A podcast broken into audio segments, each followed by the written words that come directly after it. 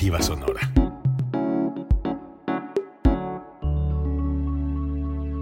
Código Libre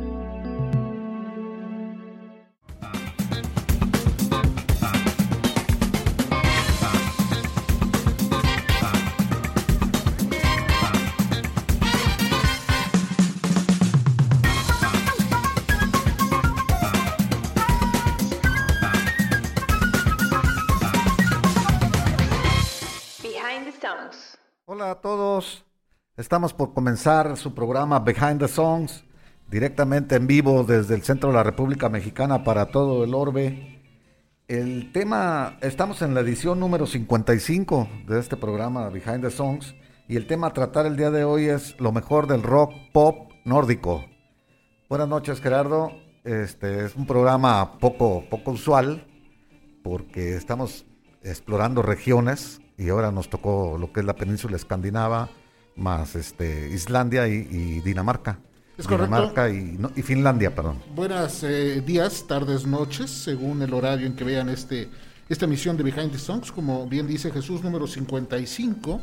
En este recorrido geográfico que hicimos por diferentes países del mundo, en esta ocasión, pues complementamos unas, eh, son cinco países integrados eh, representados con una, con una banda, que es lo que vamos a escuchar el día de hoy, precisamente de la parte norte de, Europa, porque también es conocido que no tienen como una eh, manifestación muy prolífica a nivel global, ¿no?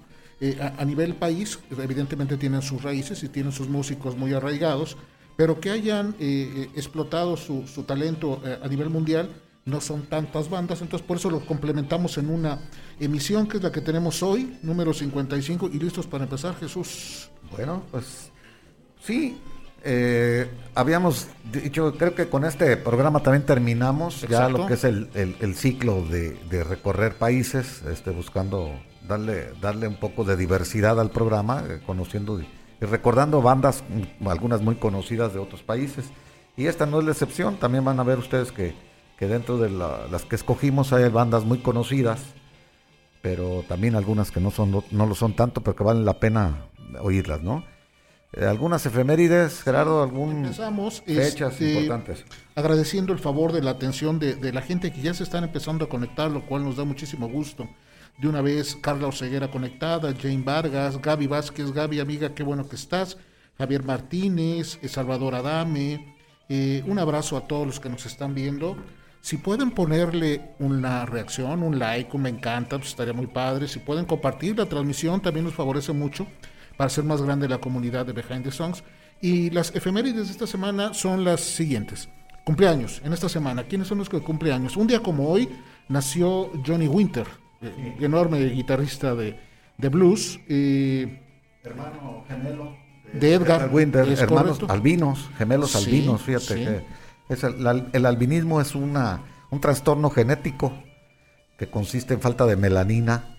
Entonces ellos tienen pelo plateado, tienen este, ojos rojos. Las pestañas, las cejas. Las cejas, las pestañas sí tienen, tienen problemas incluso. Tú como, médico aclárame un punto. ¿Es verdad que las personas con esta no sé si es una degeneración o no sé cómo se puede es un problema genético, un genético, ¿tienen, tienden a vivir menos que una persona. Sí, bueno, porque son más propicios al cáncer de piel, por ejemplo. Al no tener la melanina, la melanina es, un, es lo que le da color a la piel. El, tono moreno pues tiene más, más melanina que la, que la tono claro. Entonces el cáncer de piel es bien sabido que les da más frecuentemente a, a los blancos a los negros, ¿no? Porque bueno, Johnny Winter este, hubiera cumplido 77 años, un día como hoy, y murió en el 2014. Sí, y, también tienen trastornos visuales, porque también el, iris eh, y otros lo tienen de un solo color, y, entonces son tienen problemas muchas veces eh, que son de, déficit visuales lo que lo que padecen durante su vida y otros trastornos e, más, Estas cuestiones no afectaron el talento de Johnny y, bueno, un día como hoy nace eh, Brad Whitford, también de guitarrista de Aerosmith. Eh, cumple 60, 60, 69 años. 69 años. Y Howard Jones, este músico inglés, tecladista, muy popular en los 80s, principios de los 90s, cumple 66 años. Un 24, Michel Legrand, este gran músico de orquesta francés, ¿no? De, instrumentista de muchos temas, de muchas películas. muchas películas las musicalizó él, sí. Eh, este, él hubiera cumplido 89 años, falleció hace dos. Pablo Milanés cumple 78 años Ah, mira. de la trova de la trova cubana. Sí, muy, muy, muy querido aquí en México, Sí, sobre sí, toda sí. América Latina, pero en México pegó muy- con muy especial interés. en los sí, 70s muy- y en los 80s. Eh, Nicky Hopkins, este pianista que era el pianista que estaba en los 70s en todas las bandas, eh, pudo tocar con los Rolling un día y el otro con los Beatles y luego con The Who y luego con los Kings, muy talentoso, eh, cumpliría 77 años, él murió en el 94. Rupert Holmes, que tuvo un par de éxitos también muy populares como Him, como Piña Colada, en los, en los 80s cumple 74 años. Y George Thorogood, también un gran guitarrista de, de- de blues, este, Sí. cumple 71. El 25 hubiera cumplido, bueno, es un aniversario importante porque, bueno, cumpliría, o, o es, es- es el eh, 148 aniversario del nacimiento de Enrico Caruso. Una enorme voz, ¿no? Que, que alcanzó a ser documentada en algunos este, dispositivos de. Pues, ¿qué? de Son dos canciones, creo nada más, las dos canciones que están grabadas de Enri- Enrico Caruso Sí. en 1906. De las primeras Ese disco, ese disco existe. Sí, sí, sí. Y este, él murió en el mil, en 1921. Entonces, este año se cumple el centenar del fallecimiento de Caruso. Y también George Harrison hubiera cumplido 78 años. El, este, El más jovencito de los de Beatles. los Beatles. Eh, él murió en el 2001. Un 26 de febrero, Fats Domino este, hubiera cumplido 93 años. Él murió en el 2017 y pertenece a una camada, si- si te fijas Jesús, de los creadores del rock que se volvieron muy longevos. ¿Sí? Fats Domino, Little Richard, este, Sí. Johnny Lee Lewis, este, Smokey Robinson y Les Bombers sí, también, también están este, grandes. eh, eh, Chuck Berry. Chuck Berry mismo duró muchos años, ¿sí? Jerry claro. Lewis, dije John, es Jerry Lewis. Jerry que, que- Lewis, que sí. a- pasan todos de los 80 años, ¿no? Este, y que, bueno, es- él, él- él falleció en el 2017. Johnny Cash, también, este, él murió en el 2003, pero hubiera cumplido 89 años. Nació el mismo día que Fats Domino. Jonathan Kane, de, el tecladista primero de The Babies y luego de Journey, que todavía permanece, cumple 71 años ya. Michael Bolton, es, eh, cumple 68. Y Eric Badu, una voz, gran voz de, de- de soul y rhythm and blues, cumple 50, 50 años, son de los, de los jóvenes. Y un 27, Neil Sean, cumple 67. 67 y más de 50 años de carrera, porque son muy jovencito con, Sí. con Santana, como a los 16. Sí, este, claro, ya andaba, pues, ya andaba muy haciendo muy jovencito. su trabajo. Es- en los, participó en los hay tres prim- dos primeros discos, tres primeros discos de Santana. Sí. Y el- a- eh, cuando estaba en prensa, el tercero se formó Journey, ¿no? Más o menos, sé Sí. está por este. Sí, más o menos sí, por ahí. 73, por ahí. 374. Sí, sí. 73, 74. Se salió junto con Rollins. Con Rollins. Con este, Greg Rowley. Sí. Ujú, exacto. Eh, gente que se fue un día como en estas semanas, pues este, o en esta semana principalmente, y que, y que recordamos con, con mucho aprecio toda su trayectoria. Paco de Lucía murió en el 2014, ¿no? el, el 25. Gran Tremendo. guitarrista, eh, este, lírico, no sabía leer música, fíjate qué increíble. Y, y él, él era lírico. No, y una- y, una y era flamenco, su especialidad, Sí, pero era sí, sí, guitarra clásica. Sí. Y, y, pues hizo buenas giras acá por México con John McLaughlin y con Andy, Aldi Aldi Meola, Meola, sí. Esos sí. generalmente esos tres andaban juntos. Eh, Virtuosos los tres, Total, ¿no? los tres, los tres. Sí. Eh, Buddy Miles, también era muy buen, muy buen baterista. Sí, Buddy Miles. Hablamos aquí de en algún programa de él que a los nueve años ganó su primer dinero como baterista en una fiesta ahí de pública, pues de- lo invitaron a que si no hacía la batería y la- a los nueve años ya le pagaron. Sí, y, y- y era curioso porque era una figura, pues, una figura grande, ¿no? Este, Sí, eh, era robusta y, y- aparte digo su, Cabezón y con este, el pelo ensortijado, ¿no? Era curioso tener un baterista como él. Se me figura un poco ¿no? a- a- al baterista que trae Paul McCartney, ¿no? Este, Ah, un poquito. A, a- Abe Laboriel. Abe Laboriel. En, en- en lo corpulentos tal vez. corpulento, sí. sí. Bueno, y hay que decir que Buddy Miles también tenía una voz este, dura, de, de rock duro, así Sí. especialmente para... Le quedaba bien y hacía su tonito Que también con hay algo que yo reconozco mucho, que un baterista pueda cantar. Como que debes de tener una habilidad este, motriz muy Sí. especial para que puedas hacer las dos cosas. Este, pues era- mueves tus cuatro extremidades y todavía tener la interpretación no, No, es y que fácil. toques la, la batería doble que él tocaba, tenía de doble, doble tambora, doble de todo, eh, él tenía una batería muy grande. Bueno, Sí, cantar al mismo una tiempo, gran no, habilidad. nada y, y fácil. también recordando el fallecimiento en el 2012 de David Jones, el, el, este, integrante de los Monkeys. el, el primer David Jones, Eh, pues, antes de. David Bowie. Exactamente. Eh, gente que haya fallecido en este en esta semana, bueno, nada más dos personas, lamentablemente, eh, François Cactus, que era la, la baterista de este dúo este franco-alemán, estéreo total. Falleció joven ella. Y, y Gene Taylor, que fue pianista en una época de los 70 de Canet Heat. Esta banda que también fue muy Sí, popular en los también, 70 ¿no? más que bien todavía 70. está, todavía está activa Canet Heat. Tocó Y- en gusto. Sí, y dentro de la, de la alineación está Fito de la Parra, ¿te acuerdas? Mexicano. mexicano, mexicano que todavía... Era el baterista. Sí. Quito de la Parra, el baterista. Y tocó Javier Batis con ellos. Y bueno, tienen su historial. sí, Canet o sea, dos mexicanos estuvieron en Woodstock, en el, en el original, Carlos Santana y, y- y Fito de la Parra. Discos que cumplen años, se cumplen 50 años del primer disco de Earth, Wind and Fire. El disco debut que, bueno, no tuvo tanto alcance. Sí, ni no tanto tuvo, éxito, no tuvo tanta penetración como. pero marca el inicio de esta gran trayectoria de esta banda americana. Cumple 45 años el Common Over de Olivia Newton-John, donde ya lanzaba temas que se volvieron populares en la red. Era ya su octavo disco, porque produjo muchos discos muy Ella empezó muy jovencita, a los 15 jovencita. años. Sí, sí, sí. En el 71 es su primer disco. Sí. Pero este disco es el que ya empieza a colocar, ya viene Jolene, ya viene este Everglades. Hay un cover aquí de Long and Winding Road de los Beatles muy bueno. Muy bueno, sí. Entonces, Tienes es varios covers que no pasaron, no hicieron mucho ruido, pero que los escuchas ya con calma y Olivia Newton-John pues tenía una, una voz muy, muy, muy sui generis, ¿no? Muy, muy dulce, por así decirlo, y muy mel- melódica, ¿no? Esa es la palabra.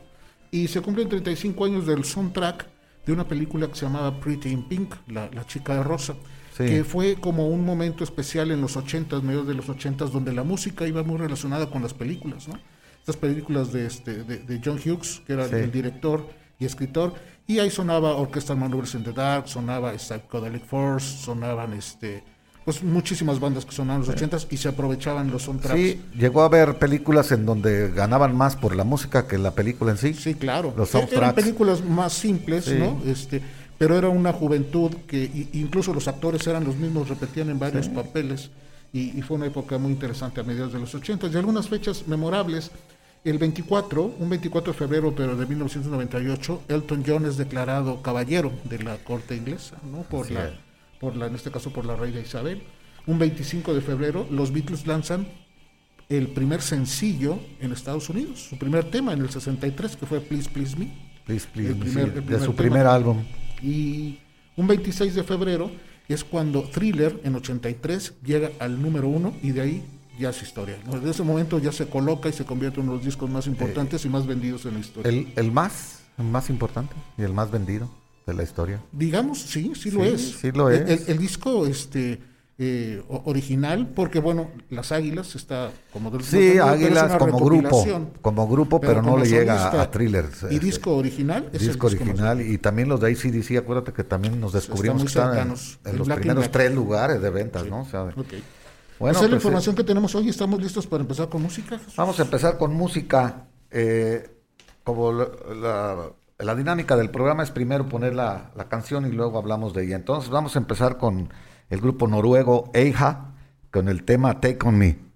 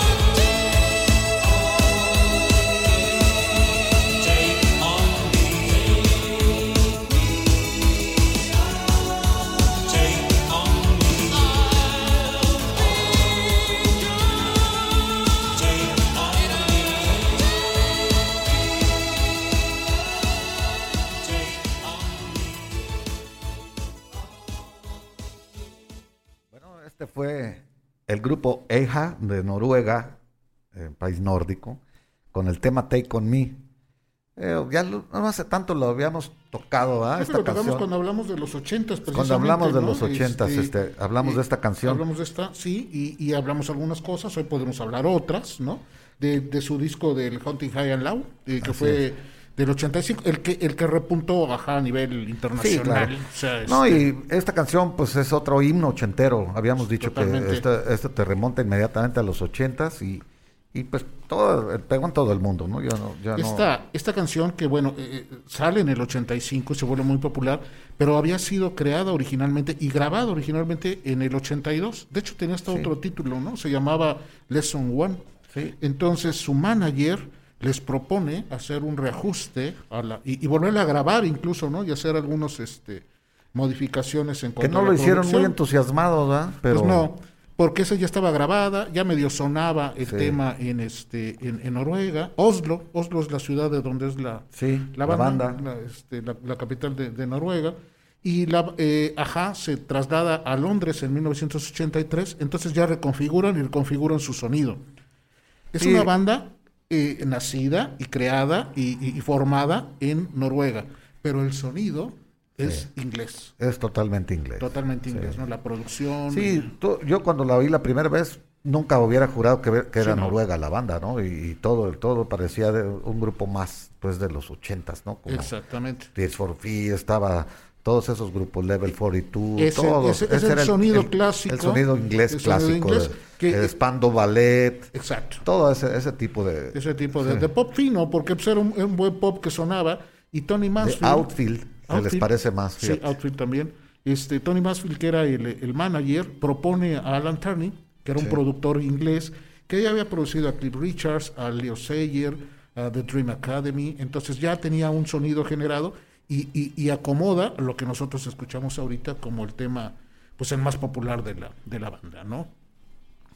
Sí, bueno, también hay que decir que fue número uno en Estados Unidos, en Noruega y otros 12 países, y el número dos en el Reino Unido, en Irlanda y Japón, o sea, llegó a, a sus máximos niveles, ¿no? Eh, el tema, pues, este, lo recompuso el productor este Sí, sí, y, sí. y le dio, pues, el hitazo. Y ¿no? lo volvieron a grabar. y lo Y lo volvieron graban a grabar en este- en ya 85, y lo incluyeron en el álbum del 85, pero sí ¿Y había sabes sido un- qué, un, qué- qué sencillo. ayudó mucho? Había un este ejecutivo de Warner, de, de Warner, este, la, la- la compañía disquera, Sí. Jeff Ayeroff, que los escuchó y este material lo, lo lleva incluso a Japón y, y lo empieza a promover porque sabía que ahí encontraba una buena venta de- de- del sonido y una buena eh, capacidad comercial. Y sugiere a Steve Barron, que en ese tiempo era como el creador de videos más popular. ¿no? Había hecho este Billie Jean de Michael Jackson, Sí, había sí. hecho el de Karma Chameleon de Culture Club, o sea, porque aparte MTV era el momento donde estaba súper fuerte. Entonces un tema se tenía que acompañar de un video. Claro, no, y la importancia era- del eh, video era determinante para el éxito del es. tema, ¿no? Era, era una fórmula que ahorita ya no procede, ¿no? Pero en esos tiempos era, era, era, era la mezcla muy importante. Sí, eh, este, este tema debutó en el lugar 91 en el Billboard 100, Hot 100 en Estados Unidos. Y gracias a lo que tú estás diciendo Sí. del video, lo fue llevando y lo fue llevando de julio a octubre, pasó al número uno. En esos tres meses. Mientras tanto, pues seguía en todas las radios, en todo- todos lados, ¿no? Y, El- el- el y MTV tema- le dio el impulso grandísimo. El pues, en- tema se estrena en mayo del 85 en MTV. En octubre ya era número uno en Sí, Estados Unidos. claro, era uno, número uno. E- Era la importancia y cómo se manejaba la industria antes, ¿no? La, la importancia del video, la importancia del medio de comunicación, como la televisión en, en- en- por cable. Como en su momento, en tiempo atrás, tuvo la portada de los LPs, la importancia, cuando no había los videos, era clave el diseño, arte, ¿no? El arte visual, sí, la fotografía o, o cualquier obra de arte, ¿no? Cualquier obra. Exacto. Había- hacían también collage y otras cosas, ¿no? De- Y en, y en este video tiene una peculiaridad que yo creo que todos recordamos el video de, de- ajá, que está grabado, porque sí está grabado en el Kim's Café en Londres, un café original, está grabado y filmado, pero después eh, Michael Patterson y, y su esposa, Candace Reckinger, que eran eh, diseñadores, animadores, intervienen el material y cuadro por cuadro, en una técnica que se le conoce como rotoscopía, dibujan cuadro por cuadro y por eso nosotros vemos como si fuera una, una historieta animada. Así ¿no? es. pero básicamente son 3.000 cuadros dibujados uno por uno para dar el efecto que nosotros, este, que ahorita por computador se puede hacer muy sencillo, muy, muy sencillo, pero en esos tiempos fue realmente innovador, ¿no? O sea, la, fue, fue un cambio totalmente de la... Y, y- de la y- innovador y, y con inversión importante de tiempo y dinero, ¿no? Sí, sí, sí, muy fuerte. ¿no? Bueno, decir que la VH1 la ubicó en el tercer puesto dentro de los 100 mejores hit wonders le llamaban, porque no tuvo otro igual, eh, Eija, aunque sí tuvo más éxitos, pues, pero ninguno le llegó en los años 80 a este. No, ya no tuvieron, siendo honestos, ya no, No. tuvieron, tuvieron buenos temas, sí tuvieron buenos Sí. temas posteriormente. Después Morten Harket, que es el líder, hizo material solista, eh, de buena calidad, pero esto no lo alcanzaron Y, nunca. y hicieron giras también, Sí, también giras exitosas, sí. pero ya no, ya no alcanzaron otro hit como este. Sí, no, no, este, no, nu- nunca más, ¿no? Y, y, por cierto, en esas, eh, en esas épocas, MTV tenía una premiación anual por este. Sí. eh, bueno, ahorita ya todo se perdió, eso ya fue parte de la historia. Cuando MTV hacía videos, ahorita ya no hace videos musicales o no transmite videos musicales. Pero era una ceremonia tan importante como un Grammy o como un Sí, Oscar, ¿eh? claro, tenía, estaban muy cotizados. Muy pues, cotizados. Y en esa, y en esa ocasión, en el 86, son los MTV Awards, de ocho categorías nominadas que tuvo el video, ganó seis. sí, Veían todo, veían la técnica, la música, la popularidad, este, una serie de, de- de factores que pudieron ser este, nominados y, y ganar un premio, y fueron muy reconocidos por este, por este Y un tema muy, muy pegajoso también, ¿no? Muy comercial, pues, pero muy en, en pop. Un grupo pop noruego. eh, fue el primer grupo que llegó a, a debutar en las listas del, Hot- del Hot 100 en Estados Unidos. Sin Nunca duda. Ningún grupo había llegado. No, Y este grupo debutó, como decíamos, en el lugar 91 entró. Y nunca había entrado ningún noruego, ¿no? Y llegó hasta el y número al uno. número uno, un grupo, un grupo noruego, que, que fíjate que tampoco hay tantas bandas noruegas que, que hayan destacado. De hecho, son muy, muy poquitas. Sí. Yo nada más reconozco a tres. Hay una banda que se llama Madrugada, que es un, un- un- un Sí, rock progresivo He sensacional. oído un par de, Este, de temas de- hacen eh, eh, un dueto que a mí me gusta muchísimo que se llama The Kings of Convenience con Erlenoy este, y otra banda que se llama The Tuesdays de los noventas. Es realmente lo único que conozco de rock Sí, o de bueno. pop noruego. No tienen como mucha. Sí, no hay mucha difusión acá en América. A lo mejor ahí en, en la zona, sí, como Sí, en la claro, zona geográfica, claro. pues ahí de Suecia, Finlandia y, y- y, este, en la península escandinava, ¿no? Y hay, hay una historia también del video, porque creo que todos recordamos a la chica, ¿no? A, Ah, a- sí, a la modelo, bueno, pues, este, porque también era bien importante, ¿no? La- Es muy modelos, importante el, el- el apoyo visual, ¿no? Definitivamente.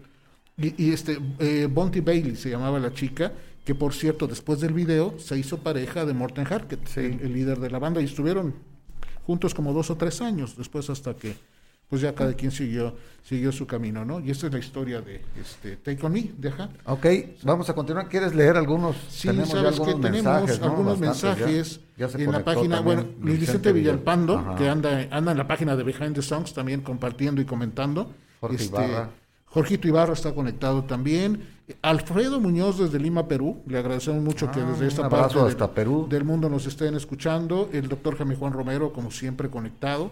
Qué bueno que está. Y en la página Behind the Songs tengo aquí también algunos eh, saludos. Gaby y Gaby, desde Oxnard, California, nos manda este, bueno, te manda específicamente saludos. Salvador Adami, lo habíamos dicho. Este, ¿quién más? Yo vi Carlos algunos- García Areye dice que es el piedadense que recorre más kilómetros por tortilla consumida y dice que nos recomienda donde quiera que anda. Sí, viaja mucho Carlos por sus negocios. Mucho. Él, él sí, es, es cierto. Y nos recomienda por todos lados, dice que él nos sigue por Spotify a donde quiera que vaya, ya sea en casa Qué bueno, o, o durante Carlos. los viajes. Un abrazo, Carlitos, y gracias por, por, por recomendarnos, ¿no?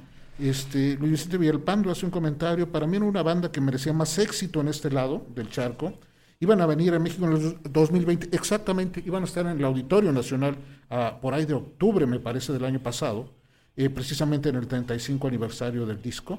Pero bueno, pues to- sabemos que todo esto se, se detuve, ¿no? Eh, ¿Quién más? ¿Quién más? Ah, mi mamá también está conectada, gracias por estar. Eh. Luis Vicente Villalpando dice, The Sun Always Shine on TV es un gran tema, también deja, muy buen Sí. tema, pero no tuvo tanto movimiento radial. Y este, Cry Wolf también, sí, sin duda. Luis Torres Morales dice, hagan un programa de YouTube.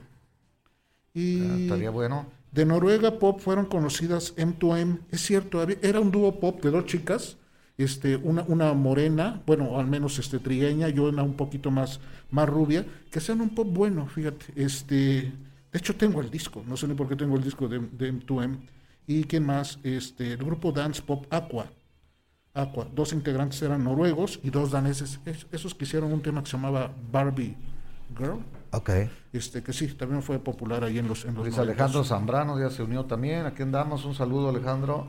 Este, Vicente Villalpano nos está dando muchos datos. El grupo Dance Pop Aquatulo, que tú dices, dos, integrantes eran noruegos y dos, mitad noruegos y mitad daneses. Bueno, entonces vamos a continuar. Sí, con más música. Este, más música. El siguiente tema es de el grupo finlandés The Rasmus y su canción In the Shadows.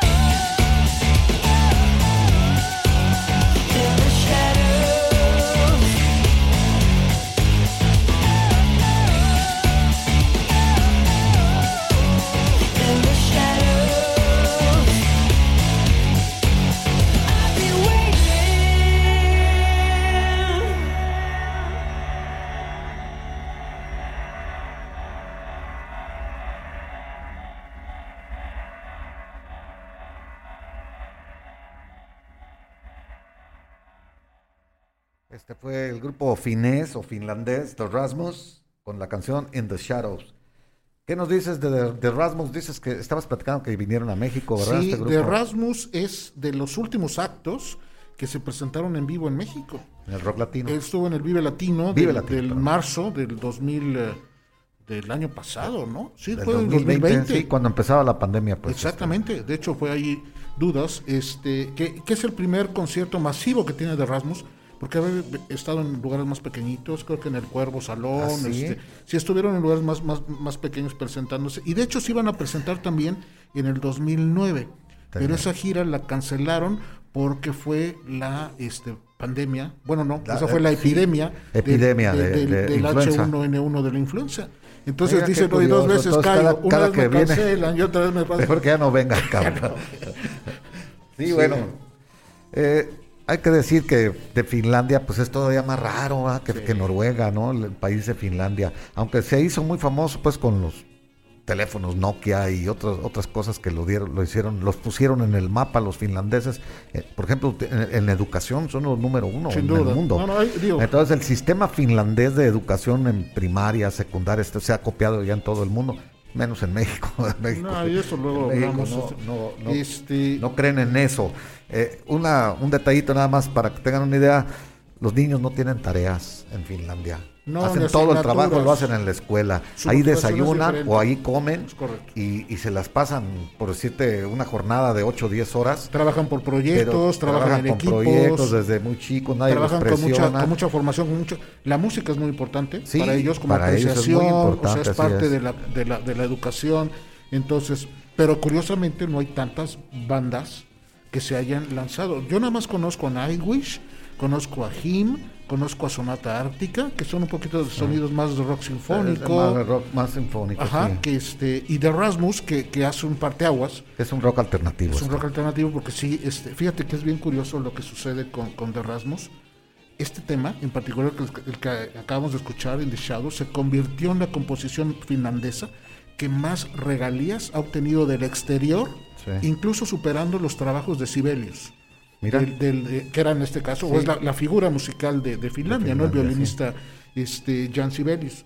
Este es el tema que más regalías ha obtenido del exterior. Bueno, tiene mucho que ver la, la comunicación después actual Sí, y todo. sí, ¿no? sin duda. eh, Bueno, y también hay que decir que eh, las listas de Europa y, y Oceanía, incluido el Reino Unido, alcanzó el número 3 y Nueva Zelanda encabezó las listas.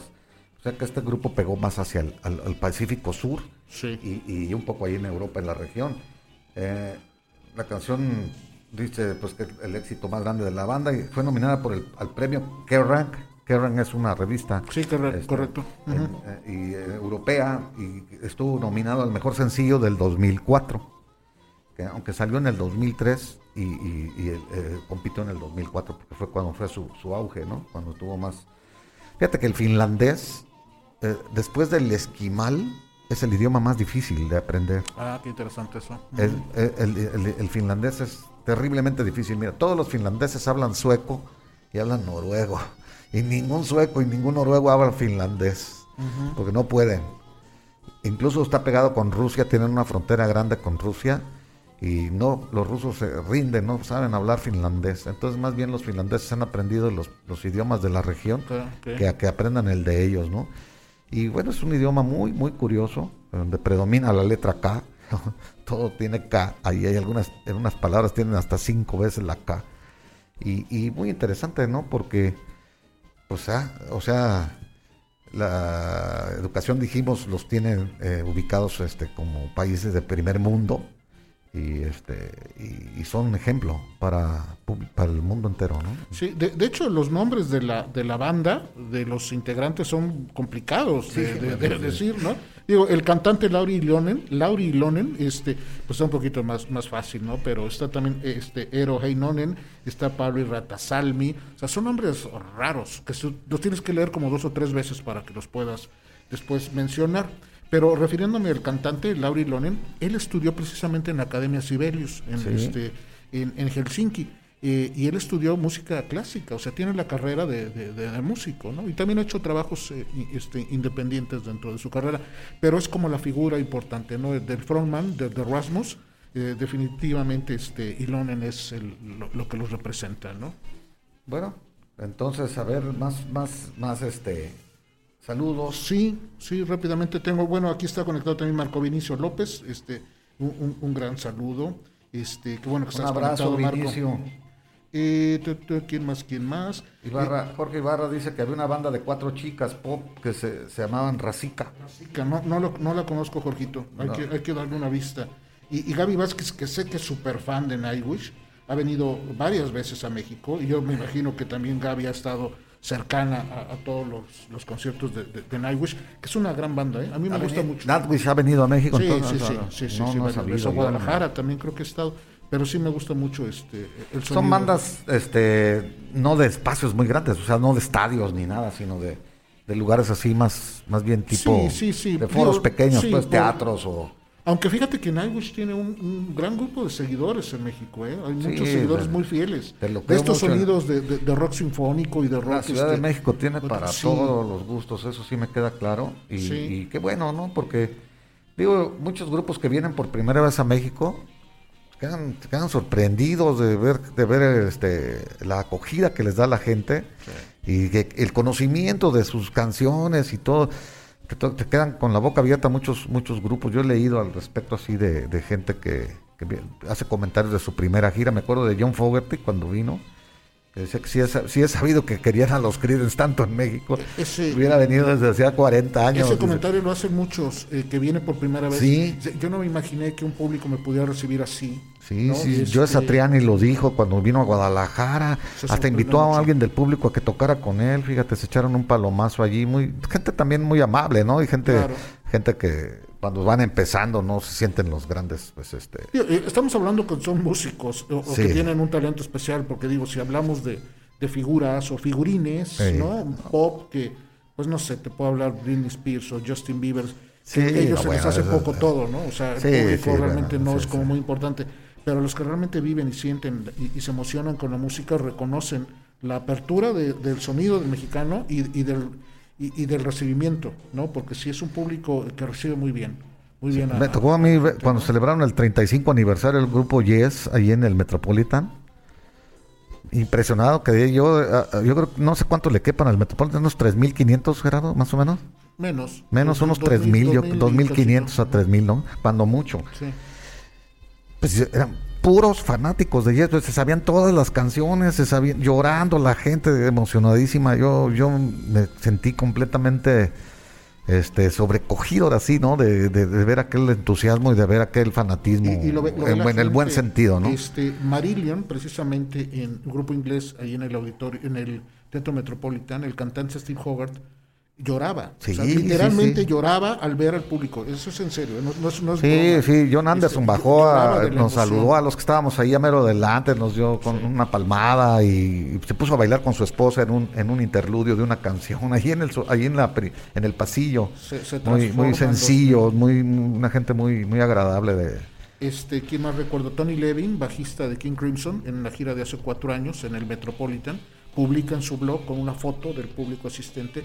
Dice, yo he tocado muchas veces en muchos lados, pero puedo decirles que esta noche ha sido el mejor concierto que he visto por el público. O sea, y dice, estás hablando de una trayectoria de tanto tiempo y reconoció ese momento en particular con la audiencia mexicana. Mira, ¿no? nos dice Jorge Ibarra Cabach que el, el aforo del Metropolitan es de Ah, ok, 3.165 este sí ya se personas. lo puso exactito. No, bueno, para que un gran dato, ¿eh, Jorge? Porque yo siempre bien, cito que como 3.000 personas. Sí, pues yo- no, yo les no hacía un andaba poquito tan, menos, ¿eh? No andaba tan 2.500. lejos, ¿no? Por- yo te dije que entre 2.500 y 3.000 y bueno. Ok, sí. este, ¿qué onda? ¿Seguimos? Vamos a seguir, este... Gaby Vázquez dice que ha visto a Nightwish ocho veces. Ay, pues entonces sí, sí es fan. sí, Sí es fan. y debe- debe- hay que invitarla a que haga un programa con nosotros. a Sí, Gaby, te vamos a invitar, Gaby. Ya vas a ver, te vamos a comprometer pronto. Muy bien, entonces este, seguimos. Ahora vamos a hablar de una banda también de rock alternativo. Eh, vamos a oír la canción primero, dijimos, de una canción que se llama Silver Flame del grupo danés Dizzy Missy Lizzy.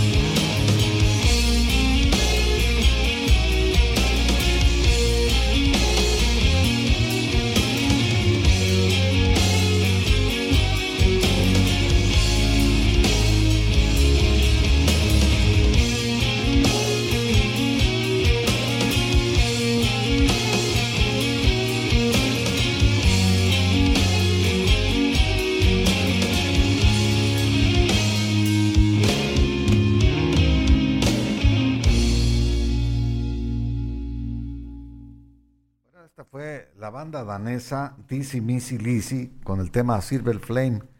Una banda curiosa. Yo ahora que estuvimos eh, eh, haciendo el programa me puse a oír su material y la verdad conocí algunas cosas de ella porque se formó en 1988, no, no es tan jovencita, pero eh, pues tiene su, su, su estilo, ¿no? Yo alcanzo a distinguir un estilo dentro de esta banda propio.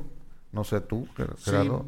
Este, eh, cuando me, me pusiste, me, me dijiste que íbamos a poner algo de DC Lizzy, de primero me llamó mucho la atención de que, este, que alguien más conociera la banda. Yo pensé que no la conocía nadie. Yo, Sí, yo la conocí por algunas relaciones que tenía con otras bandas danesas que me llevaron a esta banda, que en lo particular me gusta mucho, que si somos claros y honestos, no, no aporta mucho al sonido de la época, te voy a decir. Era el sonido que, que perduraba en mediados de los noventas, ¿no? O principios Sí. de los noventas. Era, era cotidiano escucharlo en América, en, en Inglaterra, pero definitivamente modifica el sonido de- del rock danés. Sí. Eso es muy importante, porque tampoco tienen grandes exponentes, ¿no? No, o sea, no, no. hay muy poquitos. Este, Y generalmente los poquitos músicos rockeros daneses están en bandas mixtas con Ah, noruegos, con Sí, suecos, exacto, exacto. generalmente en Suecia, que es donde más, sí. más desarrollo pero, esta banda es totalmente nacida, o sea, born and raised. Incluido en Alemania y Holanda hay, hay daneses tocando Sí, ahí sí, en, sí. en grupos, ¿no? Pero esta banda, que es un trío, un power trío, está formado desde la raíz, ¿no? Este, Tim Christensen es el, este, el, pues básicamente el líder, guitarrista, cantante eh, de, de este trío, como te digo, formado desde muy jovencitos, iban, iban juntos en la secundaria. Y, este, y armaron desde ahí la banda y empezaron a ir desarrollándose poco a poco hasta sonar mucho en Dinamarca. En Dinamarca son muy populares. Sí, claro. Y no, y cosa curiosa, este grupo pegó en, en Japón. En Japón y Dinamarca, en Japón se hizo un furor, ¿eh? Cuando llegó a su máxima altura esta banda, en Japón estaban sonando en- a principios de los años este, 90, ¿no? Sí, este, Entre eh, 94 y 97 tuvieron un alto éxito en Japón y Dinamarca y, y encabezaron incluso un, un revival de rock en, en el Dinamarca con los estudios, álbumes de estudio Dizzy Missy Lizzy de 1994 y Rotator de 1996. Y el grupo se, des- se, se dis- disgregó. se- Ha, ha detenido varias, en el o sea, se 98. disuelve y luego regresan y luego se vuelven a disolver y luego vuelven a regresar. De hecho, ahorita están activos. Sí, después Sí. de que Tim Christensen se hizo solista y tuvo un regresan y rato. volvieron a tocar otro rato. y luego y volvieron a este, tocar, es. sí. Oigan, eh, déjame decirle una cosa al público que, que nos hace el favor de ver. Están apareciendo en su pantalla de su dispositivo una pregunta donde eh, les, les dice cuál es la canción o cuáles piensan que son las dos canciones que faltan. Todavía nos falta Suecia y todavía nos falta Islandia.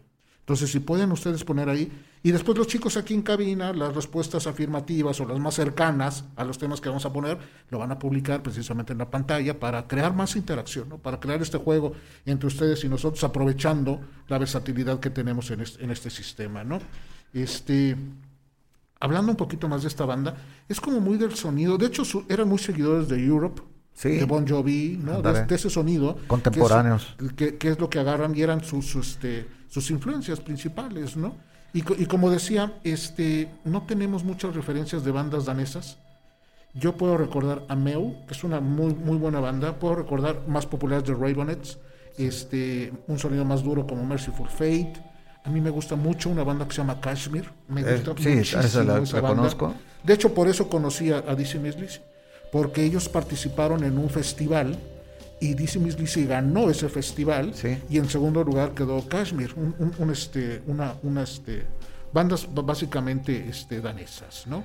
Y otra cosa importante que yo puedo decir, eh, hay un disco que se lo recomiendo mucho, precisamente de este grupo, que lo pueden encontrar en Spotify, que es su presentación en el Roskilde Festival. Es un festival que se hace en Dinamarca Sí. con muy buenas propuestas. Lógicamente, gente eh, ya reconocida, bandas reconocidas, pero también mucho talento eh, de la región. Este, que es un gran festival que vale mucho la pena verlo, con un orden y con una organización impresionante. Y hay un eh, material grabado en el Roskilde Festival del 2016, en vivo, sensacional material. Para Sí, que le den bueno, una habría que, habría que, cuando menos hay que escucharlos, ¿no? Y en, en Spotify debe de estar todo eso. Y, y bueno, decir que, el, como tú dijiste, el grupo ha tenido este, sal- eh, desbandadas y luego vuelven a unirse.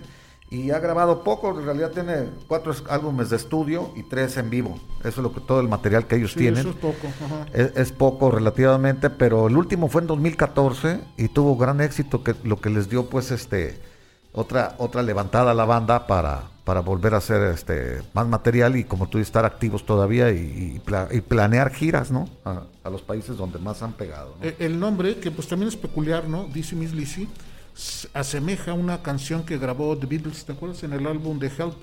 Era una, una canción original de Larry Williams, del 58, que tuvo varios covers, incluso los Beatles grabaron así, Dizzy Miss Lizzy. Ah, Está sí, en el disco, sí, sí, en el sí. disco de, de- de Help. De ahí, va- ahí pusieron su nombre. Sí, nada más que este, el, el nombre de esta banda, todas las S las cambia por Z. Entonces, este, DC, Missy, Lizzy. Y es la, la- la diferencia este, eh, gráfica que tienen en este caso del, del nombre, ¿no? Algunos saludos, voy platicando Jesús mientras, déjame ver quién tengo aquí conectado. Este. mm, eh, Jorgito Ibarra, yo creo que te gustó porque este es muy tu sonido, Jorge. Este, eh, de guitarra ochentera, ¿no? Este, creo que, creo que suena, sí. suena bien. ¿Quién más se conecta? Pascual, Pascual también ya está conectado. Este, Pascual. Eh, ¿Quién más? Lourdes Torres Santos también la veo conectada. Y también nos están eh, publicando algunas cosas por la página de Behind the Songs, Luis Vicente eh, Villalpando. Eh, pensé que iban a poner algo del grupo de synth pop Layback. Sí, tuvo un éxito popular que se llamó White Horse, que sonó, que sonó mucho. Este, ¿quién más? Eh, dice que no se acordaba de Mute, de Ravenous y Kashmir, que sonaron los primeros años de los 80. Sí, 2005 hasta el 2015. The Ravenous sigue, sigue sonando todavía. Pero son muy buenas propuestas las tres, ¿eh? Mew, Ravenous y Kashmir. Es lo que tenemos. ¿Seguimos, Jesús, con música? Vamos a seguir con el siguiente tema.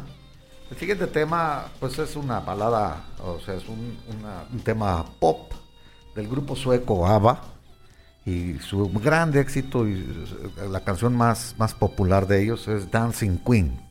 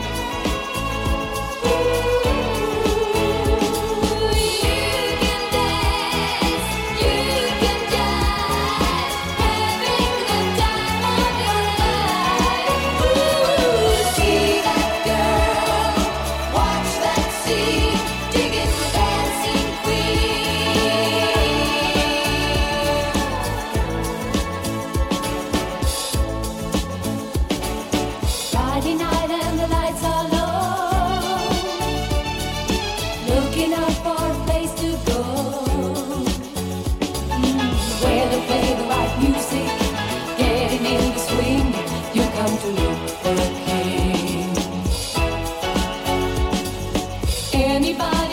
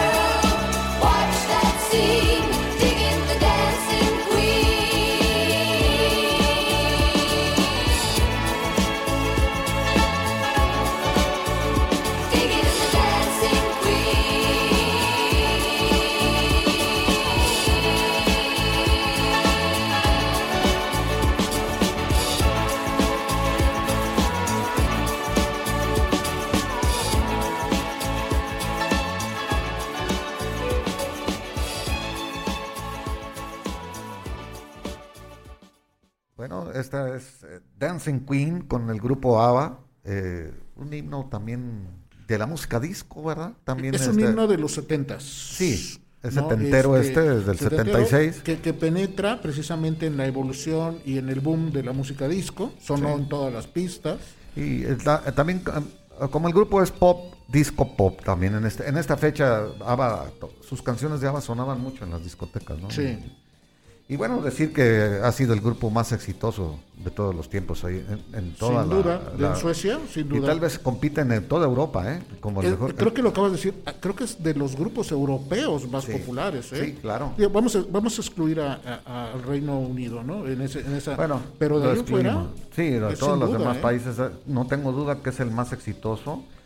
De hecho, pues llegó a ser el, prim- el producto número uno que más impuestos le trajo al país en la venta de sus discos y de sus merchandises, pues de Es que fíjate, videos. ¿cómo, cómo puedes reconocer a un país con Volvo, Sí. con IKEA, Un, un con país de primer nivel, ¿no? O sea, Y imagínate que, como que su primer producto, eh, de, producto comercial sea un grupo de, de rock pop, pues ese, debe de decirte la cantidad de discos que vendieron, que es una cosa increíble, ¿no? Que también es un grupo sueco hecho en Suecia y producido con sonido de, de ellos. O sea, Sí. no están tomando raíces. Estos sí son tantas- más, más originales, de hecho grabaron hasta en español. Ah, este tema está en español. Se Sí. llama Reina Danzante. Se Ah, llamaba en sí, español. sí, y, Ujú. y también hicieron Fernando Chiquitita, también está en español, Chiquitita está en varias español, canciones en sí. español, ¿no? Entonces, pa- pues era, esa es la, la versatilidad de un grupo que está en todo su apogeo, por eso vendieron también tantos discos, ¿no? Porque Este tema, porque se aparte- metió en las estaciones de radio del habla hispana, o sea, Sí. no nada más de, de rock, sino acá oías este canciones de ABBA, la LG, México, estaciones- en México es un- país que, es- que, que adoró a ABBA en su momento, Sí, en los 70 sí, sí, sí. Todos los temas y eran, eran muy, este, muy bien recibidos, que, que eran, aparte eran muy listos porque este tema lo graban casi a la par con Fernando, que era Sí. un éxito y se volvió un éxito, pero dijeron, mira, vamos a sonar primero Fernando Va, y no va, lo va. saquemos juntos, Va, vamos va. a agotar el tema y luego vamos a sacar este un año después que lo que lo produjeron, lo sacan, al- lo sacan a la luz. ¿no? Aventaron Fernando primero y bueno, también les pegó. Es, ABBA fue, bueno, tuvo muchos éxitos en el top 40 en Estados Unidos, pero este tema en particular fue el único que llegó al número uno. Este, los demás estuvieron en listas, pero este sí llegó a- a- hasta el número uno en la lista del top 40 en Estados Unidos. En otros Fíjate países dónde, la- sí, ¿eh? dónde debutaron la canción. La canción la debutaron en mil- a mediados del 76. Dancing Queen se casó por primera vez en la boda de Carlos de Carlos XVI, Gustavo de Suecia, y Silvia Summerland.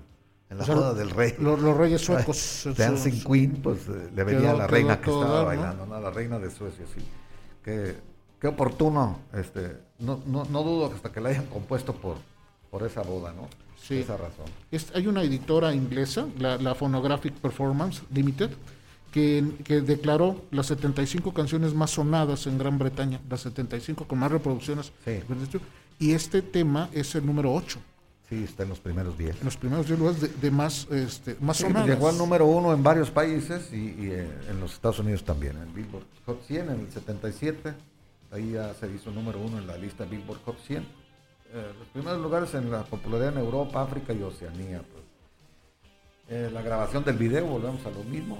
Este, venía sustentada también con un video que le da todavía más fuerza. Las presentaciones en varios programas de televisión. En aquellos tiempos los grupos se promocionaban en, en programas populares. Este, no sé si aquí en México vinieron, vino ABBA. o No sea, recuerdo, no no, recuerdo recuerdo, o sea, a lo mejor en televisión, Sí, a lo mejor en de gira de promoción, A veces, este, pero, eh, a veces siempre en lo mismo.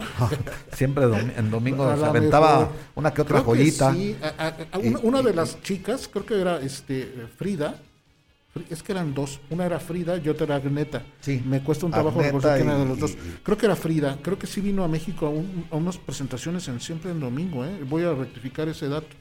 Este, pero bueno, son muy conocidos Bono Bayos y Benny Anderson como la pareja de compositores y de, y de músicos y de, y de pianistas, que aparte, vuelvo a repetir, son como, como este, empresarios muy talentosos porque han mantenido la franquicia de ABBA por más de 40 años sin material. El último disco que tiene ABBA es el de The Visitors, el disco Sí. que sacaron en 1980. Tienen 40 años, pero siguen estando en la lista de popularidad y reconocidos sus temas porque la franquicia la movieron a unos escenarios que no eran como muy conocidos, que se llama teatro. Ellos eh, este, desarrollaron un concepto de Mamma Mía en, Sí. en Broadway y después en diferentes Sí, este, partes es. del, pues, del Mamma mundo. Mía está, está, es una de las, de las pilares esta canción de, de la, de la Exactamente. obra Mamma Mía, ¿no? Y, este, y, y han una- mantenido... una, una, extensión o una segunda parte, ¿no? De sí, Mamma hay Mía, dos. sí. De hecho, o sea, en- porque aparte le hicieron después película. Sí. pero originalmente es la obra teatral con todos los temas Los- más los importantes temas de de ABBA ABBA. Que han permanecido en el gusto de la gente en todo el mundo, ¿no? Entonces, ha- había la intención de regresar con material nuevo, platicamos esto ahorita en el de- del grupo de estos cuatro suecos que fueron pareja, se divorciaron y después siguieron transitando muy este, amigablemente en el, en el mundo profesional, ¿no? Entonces, eh, ¿sabes qué vale la pena reconocer? ABBA nada más los conocemos las cuatro, ¿no? A Benny, a, este, a, a Bjorn, a Agneta, y a Frida. Son y como que los nombres. Frida. Pero tenían un bajista Ah, sí. y güey. tenían un baterista. Así es. Gunther Gunnarsson era el bajista y Roger Palm no era el baterista. se habla no, ellos ellos. nunca se hablan, ¿no? Pero pues la, imagen de cuatro. Me imagino que no entraban en los créditos y no entraban Sí, este, en las regalías. nomás, Eran sí. músicos de sesión o Ajá, músicos a pero sueldo. este, este, disco es precisamente con ellos, con Sí, ellos siempre hay, hay, hay gente atrás de todas las de todos los este, grandes éxitos. No nada más es el, el- los que dan la cara, ¿no? El. Suecia, Suecia tiene más exponentes, más exponentes exitosos a nivel, a nivel mundial, ¿no? Este Ace of Base, que también Sí. sonó muchos en los 90, Europe, ya que también hemos hablado aquí, Europe, esta banda, esta banda de rock, The Hives, eh, Roxette, también este, este dúo Dueto, pop, Roxette, este sí. Peter, Bjorn and Paul, que sonaron mucho en, en el inicio de los años 2000, 2010, The Cardigans, que también Cardigan, han sido muy populares, también. Little Dragon, que a mí me gusta mucho, y otras bandas más este, eh, innovadoras como Mando Dayo, como Mike Snow, pero sí tienen más propuesta este, Suecia a nivel, a nivel global, ¿no? Leo algunos comentarios rápidamente. Jesús, tengo, a ver, vi aquí algo.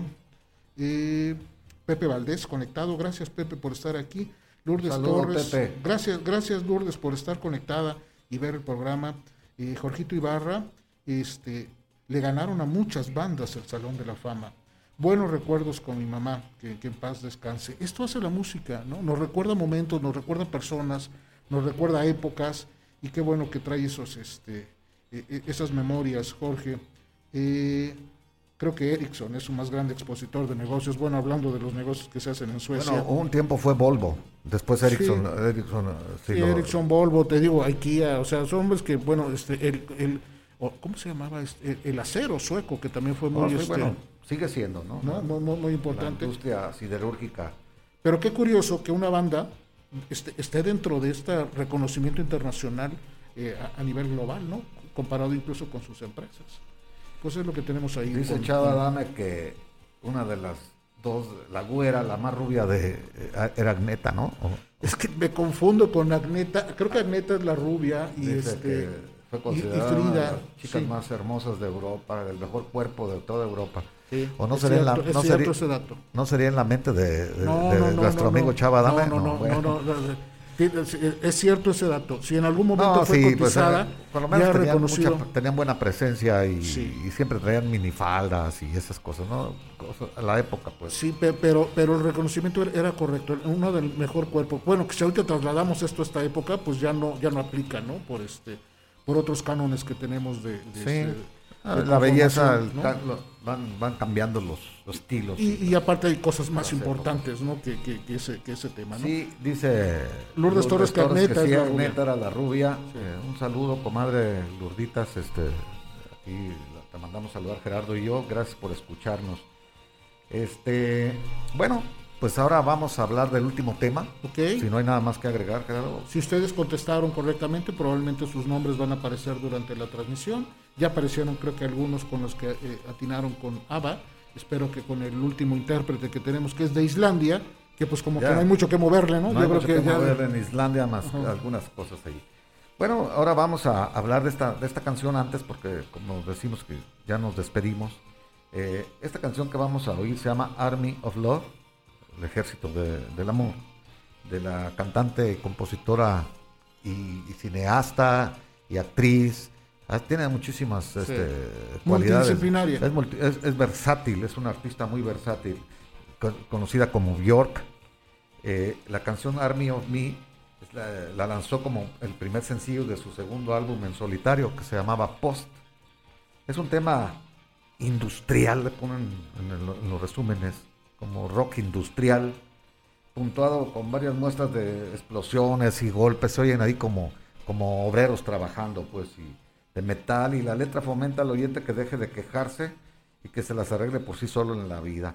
La canción además apareció en el número 316 de la lista de las 500 mejores canciones de la revista Blender Magazine y apareció en la película Tank Girl y Sucker Punch. En 2004, Bjork animó a sus fans a que hicieran covers y remixes de la canción, que más tarde aparecieron en el álbum Army of Me Remixes and Covers. Imagínate que, que- que tus seguidores hagan covers y, y ella, contigo, interacción. ella los meta a un disco. Mira, Sí, qué, sí, interesante sí. interacción con sus, con sus seguidores, ¿no? eh, remixes cuyos beneficios irían a parar a las víctimas del tsunami del, del Océano Índico, ¿no? De- del banda H que hubo allá en Indonesia en el 2004. Army of Me es una canción grabada por el músic, la, músic- eh, la islandesa este, Björk para, ya dijimos, fue lanzado el 21 de abril de 1995 por One Little Indian como el sencillo principal del álbum. La canción fue escrita y producida por Björk y, Graham Massey, quienes le ayudaron a producir y escribir la mayor parte de su tercer álbum. Líricamente la canción de rock se inspiró en el comportamiento dañino del hermano de Björk y en la letra ella le dice que se ponga de pie y recupere el control de su vida. Fue bien recibido por los críticos musicales quienes notaron su oscuridad y elogiaron la energía de Björk. Army of Love fue un éxito comercial y el primer sencillo de Björk en entrar en el top 10 de la lista de singles en los Estados en el Reino Unido. Sí. Mira, Este eh, es Graham Macy, que es el compositor y también productor del disco The Post del 95. Él fue miembro de una banda de Manchester que se llamaba 88 State. Entonces tienen ese sonido industrial, electrónico, ¿no? Este, no encuentras cosas acústicas, al menos en este, en este material, y, y no en mucho material de Björk. Björk, que, que su verdadero, bueno, su nombre completo, su apellido es Guðmundsdóttir. sí. En, en Islandia sucede una cosa muy curiosa y hay como que no le fallan. Si eres mujer, tu apellido va a terminar con Dotir. Dotir que significa la hija, de. Hija de. Entonces, es un sufijo. Eh, Guzmán-Dottir es la hija de Guzmán. Como Gudsen, Gudson, hijo de. Son Sí. es para los hombres, Para es los hijo hombres. de y para las mujeres hija es Dotir. Entonces ahí como que está fácil este conocer de quién Toda, eres toda escandinava es, esa regla, es- es el área vikinga. Mira, eh, por ejemplo, eh, te voy a decir, eh, el hijo de Juan, en inglés sería Johnson, allá es Jensen en Sí, Dinamarca, exacto. en Suecia también es Jensen, en Noruega, hijo de Juan también es, en, en Alemania es Johansson, hijo de Juan, es lo mismo. Nomás son sufijos pues que de nombres muy antiguos, ¿no? Que, que por cierto ella empezó muy pequeñita. A los 11 años ya estaba. De hecho, en internet pueden encontrar varios materiales de ella, de niña, cantando con una voz pues muy, muy suave. Eh, y después participa en una banda que se llama The Sugar Cubes, que ya tuvo este, importancia y, y- y ya sonó en Inglaterra incluso. pero el trabajo en particular que hace Björk en, en- en- como solista, como artista, que no sé si clasificarla como vanguardista, Sí. experimental, Sí, como, como trip hop, como electrónica, de no todo, lo sé. es muy versátil, aparte es- ha, ha sido actriz, ha Es dirigido actriz, de, de hecho sí. estuvo dirigida por Lars, Lars von Trier en una, en una Sí. película sensacional que se llama Bailando en la Oscuridad. Sí, la vi. Estuvo nominada al Oscar, el tema de Bailando en la Oscuridad, ella al Oscar, y ella se ganó incluso eh, la mejor actriz en Cannes por esa, por esa actuación, ¿no? Este, Sí, es una chaparrita, pues No, este, es tremenda, con una no, no das un... No, no, no, no piensas Es- que es- menudita, sí, muy menudita pequeñita, Y, y no este- tiene rasgos así vikingos ni nada. pero tiene los pelo conciertos negro que incluso. ella, que ella hace son te atrapan de una manera increíble. Yo he tenido la oportunidad de verla dos veces este, en vivo y son, este, es, es un transporte, ¿no? Es, es toda una eh, escenografía, pero aparte la luz, los sonidos, que no es el sonido particular, hace instrumentos especiales, hace atmósferas particulares, el vestuario, la integración, los coros. Es de verdad es un trabajo este, eh, Muy origina- y muy original. increíble. Este, mucha gente le cuesta trabajo. Eh, eh, eh, eh, Un poco lo que hacía este Peter Gabriel cuando, cuando él ser. hacía sus, sus shows este, pudiera ser. medios oscurones a veces y, y luego ya ibas agarrando el concepto. al- eh, Es que es concepto. Sí, Creo que lo dijiste conceptos. muy bien. Es, es un poco complejo, pero una vez que te envuelves, te vas todo el tiempo, ¿no? Entonces, por eso el trabajo de Bjork es, es complicado. No, no voy a decir que es como muy popular. Sí, no es como- comercial, no, No, es tan na- nada comercial. comercial. Este, se presentó hace como tres años en la Ciudad de México, en un parque. Este, por cierto, los boletos eran muy caros porque era toda una atmósfera, toda un, este, todo un trabajo escenográfico, teatral, para poder eh, ingresar a todos sus sonidos y, y lo que ella pretende hacer en cada, en cada producción que, que tiene. ¿no? Entonces, pues creo que es una gran forma de cerrar. Islandia, que por cierto no tiene... ahí sí- si los demás tenían pocos, Islandia... Hombre, yo de. Islandia nada más está Sigur Rós, que también es una gran banda, Sigur Rós, y Of Monster and Men. No veo más, no encuentro más. Islandia tiene 350 mil habitantes, lo que tiene Irapuato. Fíjate. La ciudad de Irapuato son Sí. todos los países de, de Isla- todo el país de Islandia, eso, eso es lo que tiene. 350 mil habitantes. Entonces es pequeñita, Entonces es aparte pequeñita está, sí. está, está alejada geográficamente, sus condiciones este, eh, climáticas son, Son- está, en el, está en el círculo polar ártico, Sí. ahí pasa exactamente en, en Islandia. Y bueno, tienen volcanes, tienen geotermia y tienen muchas otras cosas que les, Claro. les hace más pasable la vida, porque imagínate que nades en, en- en- en- en albercas con agua termal, en, en pleno frío, todo congelado. O esas auroras boreales Sí, auroras que se ven, Días ¿no? largos. Este, dice Pepe Valdés, Islandia, educación, orden, gobierno, grandes imágenes vienen a su mente. Sin duda, creo que todo lo que es el país nórdico nos Sí. traen ese tipo de cosas, que sean un modelo. Claro. Creo que vale la pena que sea un modelo para todos nosotros lo que hacen en, en- en esos países. Y Salvador Adame, que ya lo metiste en problemas con su esposa. No, No, ya no, no, conoces, no, señora, señora, no es cierto. Pues, Este, lo todo. dijo toda Europa, ¿no? Lo dice. Sí, Agneta, aparte era tu amor platónico, no, no, ni lo- siquiera la, ni siquiera la Ni viste. se de cerca. acordaba, o sea, más porque ahorita se lo trajimos a la memoria. Juan Trieme también llegando, este, al final, este, y estamos pues Bueno, listos para- Juanito, este, a Manolo lo invitamos Bueno. a que nos vea desde un principio. Este programa queda, queda grabado Claro, en, Spotify, todos. y en, en- en- en Behind the Songs y en. Este programa queda en video documentado aquí en la plataforma de, de- de Facebook para que lo pueda volver a ver. Y como hace Carlitos García Arelle cuando viaja, pone el, este, el podcast en Spotify, en Amazon Music, está en Google Podcast, está en Deezer, está en eh, Apple Podcast, en cualquier plataforma de su preferencia, los puede volver a escuchar. Todos los programas que hemos Ahí tenido los escuchan, los busca y- y busca exactamente el tema y ya con eso encuentra buscador, se despliegan y no nada más los de Behind the Songs, aparecen también todos los programas que hacemos en código libre código para su interés. sí, hay que hacerle también. son por- temas variados, son temas interesantes, hay nuevos programas, va a haber más, esperamos crecer para y tener la temas programación de código libre en general, la, la la musical, que es muy buena. que estamos en www.codigoliberadio.com las 24 horas, música en español, música en inglés, variadita y creo que es una, una buena selección, también la pueden escuchar 24 horas. Muy bien, gracias a, a Felipe. a y Felipe a en su Juan producción, la en la- eh, este, ya en estos modelos de integración con ustedes, también ellos están listos y están este, atendiendo esto, a Jaime Juan, y pues estamos listos para despedimos este tema. escuchando a Bjork con el tema Army of Love.